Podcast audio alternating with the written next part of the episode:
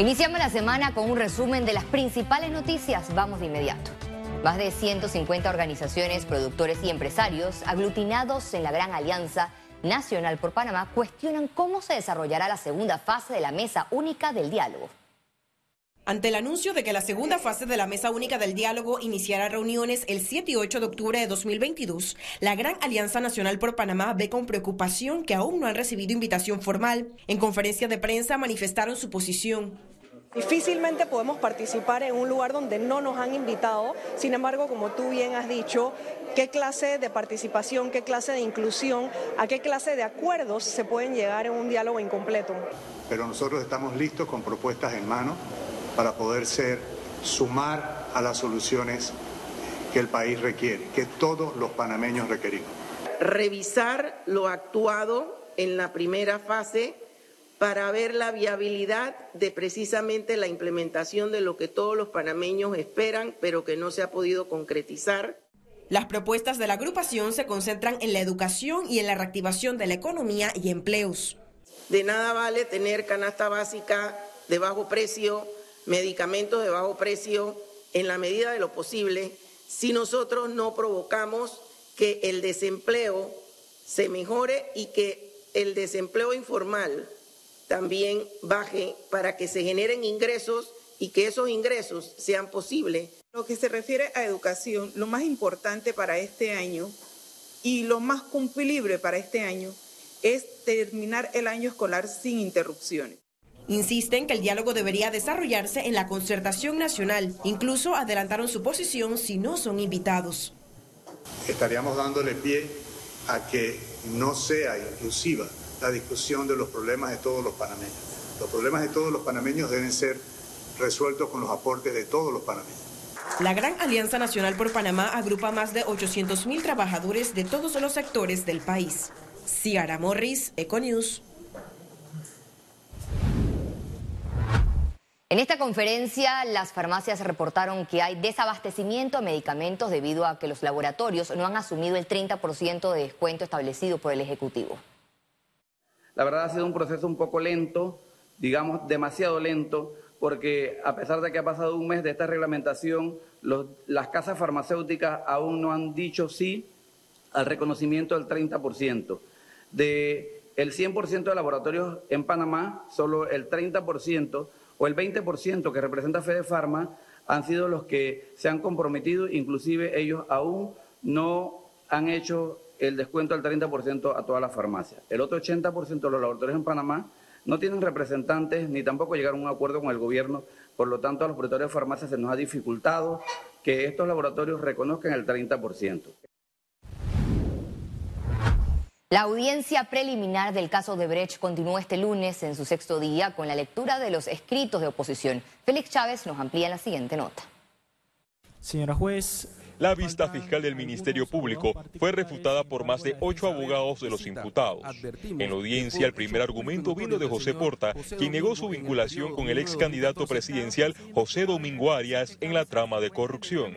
Nos encontramos que, contrario a la presunción de la fiscal, estos elementos devienen en prueba de contrario que evidencian que José Porta no ha incurrido en la presunta comisión de un delito contra el orden económico en la modalidad de blanco de capitales. Seguido fue el turno del ex ministro Demetrio Papadimos quien manifestó que la Fiscalía Anticorrupción no especificó las pruebas y que los hechos investigados no guardan relación con él. Papa Dimitriu pidió a la jueza Baloisa Martínez decretar un sobrecimiento definitivo a su favor.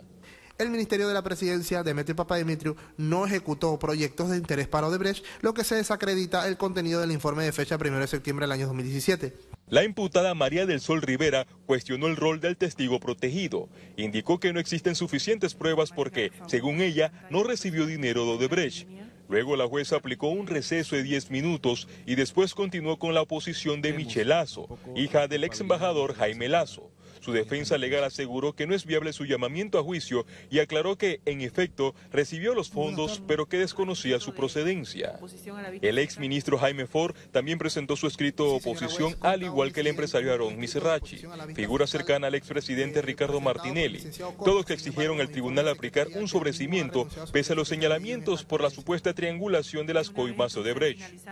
Ha habido mucha manipulación por parte del Ministerio Público. Recuerden ese quinquenio de 2014 a 2019 de la administración de Kenia Porcel se manipuló demasiado los expedientes. La Fiscalía va a utilizar las pruebas que ya están incorporadas en el expediente y que han sido de conocimiento público. Avanzada la audiencia, se llegó a la fase de alegatos donde el Ministerio Público solicitó entre tres a cinco días para sustentar. Sin embargo, eh, nos acogemos a la, al tiempo establecido por el tribunal fue un tiempo que calculamos, señora juez, en base a la regla que establece el código de 30 minutos por imputado. Tomando en cuenta que son 50 imputados, calculamos tres días. Sin embargo, eh, preveo que quizás la jornada se extienda y necesitemos más días. Bien, tratándose de una causa compleja, el tribunal reconoce que eh, su petición es viable y cuenta con el tiempo que ha solicitado. Aunque la jueza aprobó la primera solicitud de la Fiscalía, se corrigió que el Ministerio Público solo tenga una hora de alegatos por cada imputado, es decir, 37 horas. Por su parte, cada abogado defensor tendrá una hora de participación. Posteriormente se solicitó un proceso abreviado para llegar de inmediato a la audiencia de fondo, pero la petición de los abogados fue negada porque no estaban presentes todos los imputados. Tomada esta decisión, se dio inicio a los alegatos de la Fiscalía Anticorrupción. Estamos hablando de una empresa, en este caso el Grupo Odebrecht, una, a mi juicio, una organización criminal, realizó eh, pagos ilícitos y realizó, eh, eh, pagó sobornos a funcionarios públicos, a ex servidores públicos, a través de, un, de una serie de mecanismos bastante complejos. Los alegatos continuarán este martes. Félix Antonio Chávez, Econius. Aurelio Barría, fundador de la Cruzada Civilista, expresó que el caso de Brecht debe instar a los panameños a escoger bajo un escrutinio exhaustivo a nuestros políticos. El tema de Odebrecht, esta situación que ha sido históricamente el nivel de corrupción más alto que se ha vivido en América Latina y en Panamá, eh, nos tiene que hacer reflexionar porque los fondos de los panameños, de los impuestos, de los recursos que se pudieron utilizar en diferentes obras para paliar las necesidades de educación, salud en los hospitales, en las carreteras, en las escuelas, desaparecieron, se nos hurtaron. El diputado independiente Juan Diego Vázquez cuestionó los ataques en redes sociales que buscan empañar la reelección de firmas de aspirantes a libre postulación. ¿Quién financia estas cuentas de Instagram? Ese en particular que usted mencionó, ¿quién la financia? La financia un movimiento. La financia un movimiento que tiene candidatos que el país quiere saber quiénes son. Yo quiero saber quiénes son. Porque es conveniente que estas publicaciones se hagan en circuitos en donde los cadetes de la coalición van ganando. ¿Y saben cómo? No con clientelismo, con firmas. El que sabe buscar firmas, el que sale a caminar, el que va a las comunidades va a ser premiado. No el que busca ataques. Y es una pena que en medio de esta campaña política esos movimientos independientes sigan intentando atacar en vez de ser transparentes. La Secretaría Nacional de Ciencia, Tecnología e Innovación, es decir, CENACID, sufrió un recorte presupuestario de aproximadamente 8 millones de dólares para la vigencia fiscal del 2023. El secretario nacional de esta institución advirtió que este recorte afectará los programas de educación en algunas universidades, se reduciría la formación de investigadores en el país. Por ejemplo, no tendríamos programas de eh, educación superior en las universidades, en la Universidad de Panamá, en la Universidad Tecnológica, en UDELAS, eh, en, la UNACHI eh, reduciríamos la formación de investigadores para el país. Otra cosa importante, nosotros, por ejemplo, el año pasado financiamos 53 proyectos de investigación nuevos para los investigadores. Con el presupuesto del 2023 solo pudiéramos financiar 12 proyectos de investigación. O sea que no tendríamos investigadores en los laboratorios generando conocimiento contra qué. Desde este lunes, la Caja de Seguro Social permitirá las visitas de familiares a pacientes hospitalizados a nivel nacional. La institución de salud resalta que la visita no podrá acceder a una hora y el familiar deberá cumplir con las medidas de bioseguridad como el uso obligatorio de mascarilla y el lavado de manos previo al ingreso a la sala. Con la eh, eliminación de algunas medidas restrictivas, eh, desde el punto de vista sanitario por parte del ente rector, que es el Ministerio de Salud, en donde ya se eliminó el aforo y el uso de mascarilla en los sitios eh, eh, exteriores e interiores. Nosotros podemos ir también flexibilizando algunas medidas que en un momento tuvieron un efecto muy positivo porque ayudaron a contener eh, la diseminación de la pandemia. Y ahora llegó el momento de ir retomando poco a poco, de manera gradual, la normalidad. El centro de hisopados ubicado en el estadio Rocarú estará cerrado hasta este lunes, hasta el 5 de octubre, informó el Ministerio de Salud. La entidad indicó que aquellas personas que requieran realizarse esta prueba podrán acudir al estadio Emilio Rollo y al centro comercial de Panamá Este, Megamol, en horario de 7 de la mañana a 2 de la tarde.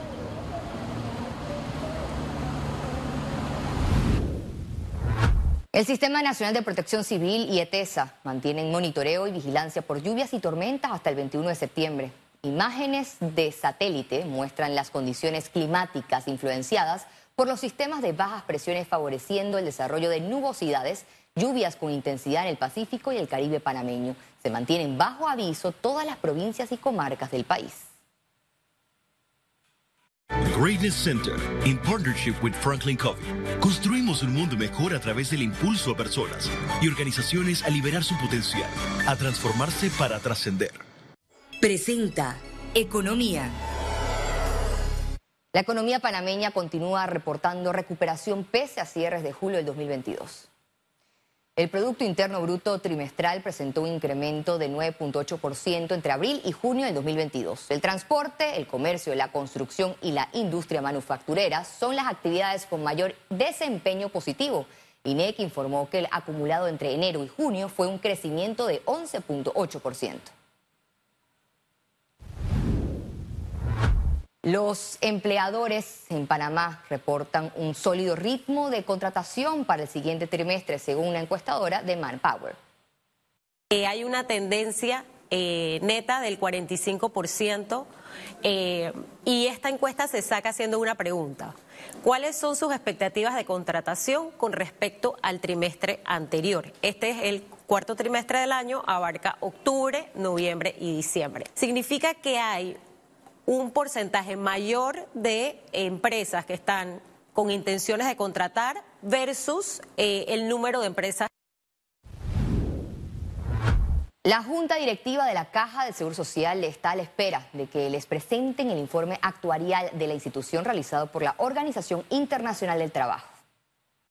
Esperemos que sea presentado el día de hoy o mañana, a más tardar en vista de que ya el director dio declaraciones que lo había recibido y la junta directiva como entidad superior en la institución debería recibirlo a pesar de que el mismo fue solicitado por la mesa de diálogo nacional, no por la junta directiva o el director general. El Instituto de Estadística y Censo inició las pruebas tecnológicas para los censos nacionales 2020. Esta prueba tecnológica comenzó el 18 de septiembre y se extenderá hasta el 15 de octubre en Tocumen, Capira y Alto de los Lagos en Colón, con el objetivo de censar 18.055 viviendas, obtener diagnósticos y poner a prueba los dispositivos móviles habilitados para esta operación. El censo oficial será del 8 de enero al 4 de marzo del 2023. El cuestionario es un, es, un documento, la boleta censal, que la hemos tenido que replantear. Y la hemos tenido que replantear porque estamos viviendo eh, eh, etapas diferentes en, nuestra vida. Nosotros hemos incorporado nuevas preguntas que son muy necesarias. Por ejemplo, nosotros vamos a preguntar a los ciudadanos el número de cédula. ¿Ya? Eso antes no se hacía. Pero también vamos a preguntar sobre nuevas enfermedades, COVID-19, es decir, si la persona fue contaminada con el COVID-19 y si lamentablemente algún familiar murió. Al regreso, internacionales. El huracán Fiona golpea a República Dominicana luego de causar daños catastróficos en Puerto Rico.